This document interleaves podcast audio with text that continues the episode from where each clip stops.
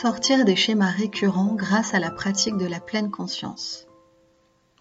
Prendre conscience de ce qui vit en nous, nos émotions, nos schémas de pensée, nos sensations et symptômes physiques, mais aussi observer nos comportements, nos actes, nos habitudes et nos postures, permet d'avoir une vue d'ensemble de qui nous sommes réellement et de comment nous vivons.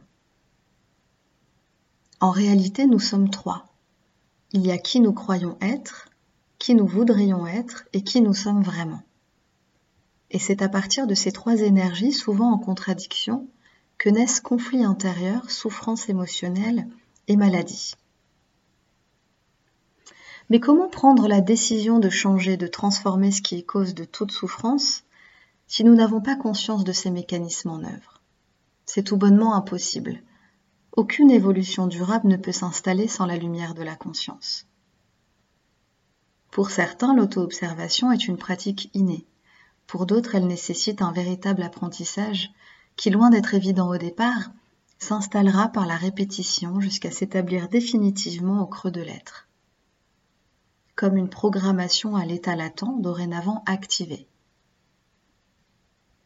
Une fois ce programme installé, il n'y a plus de retour en arrière possible. Tout prend une autre dimension et c'est la vie qui s'éclaire. Cet état de vigilance intérieure permet d'observer qui l'on est, bien sûr de comprendre, d'analyser et de réinformer ce qui a besoin en nous d'être guéri. Cette pratique permet de passer de la réaction automatique stéréotypée à la création délibérée de ce que nous souhaitons vivre, c'est-à-dire sortir de nos schémas comportementaux. En pratiquant l'auto-observation, nous apportons notre présence à la vie et aux autres. Cela permet de créer une relation d'intimité et de complicité avec soi, de grandir continuellement dans la connaissance de soi. La pratique de la pleine conscience permet d'observer les schémas émotionnels, les schémas de pensée, et donc d'enrayer les scénarios intérieurs qui nous limitent, qui nous contractent et qui créent ce brouhaha mental permanent c'est aussi être connecté à son corps, prendre sa place dans le monde, s'ancrer dans le moment présent. La pratique de la pleine conscience, c'est saisir son pouvoir créateur, gagner confiance en soi et foi en la vie. C'est une nouvelle façon d'être, une compréhension plus subtile de la vie, de son corps, de son être et de ses mécanismes. La pratique de la pleine conscience au-delà de sa dimension spirituelle permet de vaincre stress chronique, déprime, troubles de l'anxiété divers et participe très positivement au traitement de la douleur et de la dépression. Alors comment s'y prendre? Il va falloir muscler le muscle de l'attention, c'est-à-dire revenir à soi autant que nécessaire jusqu'à ce que cela vous semble naturel. Dans chaque exercice du quotidien, vous pouvez faire l'expérience de la présence. Soyez simplement là, présent à ce que vous faites. Ne pensez pas à mille choses en même temps. Ne vous laissez pas divertir par tout ce qu'il y a autour de vous. Ramenez votre attention sans cesse à votre corps, à ce que vous faites. Observez tout ça. Si vous discutez avec quelqu'un, soyez pleinement attentif à cette personne. Ne pensez pas à ce que vous allez lui répondre ou à votre menu du soir. Soyez là avec elle et avec vous, dans la conscience de ce partage. Vous verrez alors naturellement vos relations s'enrichir, devenir plus profondes, plus nourrissantes. Vous développerez le calme en vous et autour de vous. Et d'autres types de personnes et de relations arriveront par résonance dans votre vie. De même, lorsque vous sentez des angoisses, du stress ou un mal-être quelconque arriver, Observez simplement les processus sans poser de jugement dessus, sans vous raconter d'histoire à propos de ce que vous expérimentez.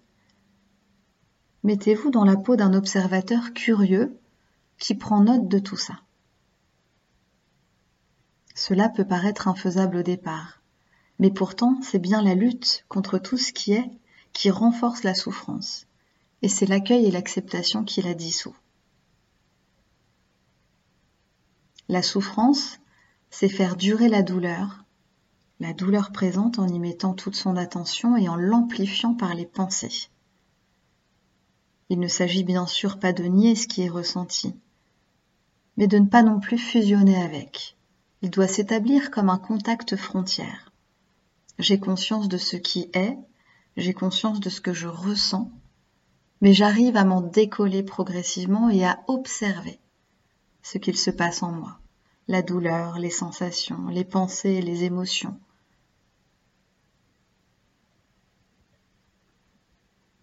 Prenez également un temps lorsque vous vous sentez stimulé par une situation ou une personne. Ne cédez pas à l'impulsion de la colère, des larmes ou de l'agressivité.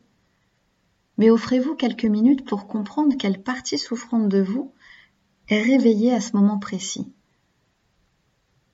À quoi cela fait référence? Quel sentiment, quelle peur se manifeste derrière ce premier réflexe? Chacune de nos blessures envoie sa vibration dans l'univers et nous apporte en retour une situation appropriée pour nous en libérer. Mais si nous sommes en pilotage automatique, téléguidés par nos différents conditionnements, nous passerons à, côté de cette occasion en renforçant nos sentiments limitants. En revanche, si la conscience est activée, alors tout devient possible. Et le chemin de la libération ouvre ses bras. Rappelez-vous simplement qu'être présent, c'est avoir les pieds et la tête au même endroit au même moment. C'est se remettre ou se mettre en disponibilité, en réceptivité à ce qui est sous sa forme visible et subtile. Vous trouverez sur ma chaîne YouTube Jessica Font Coaching un body scan. C'est une séance audio qui vous permettra d'expérimenter la présence, de vous familiariser avec cette pratique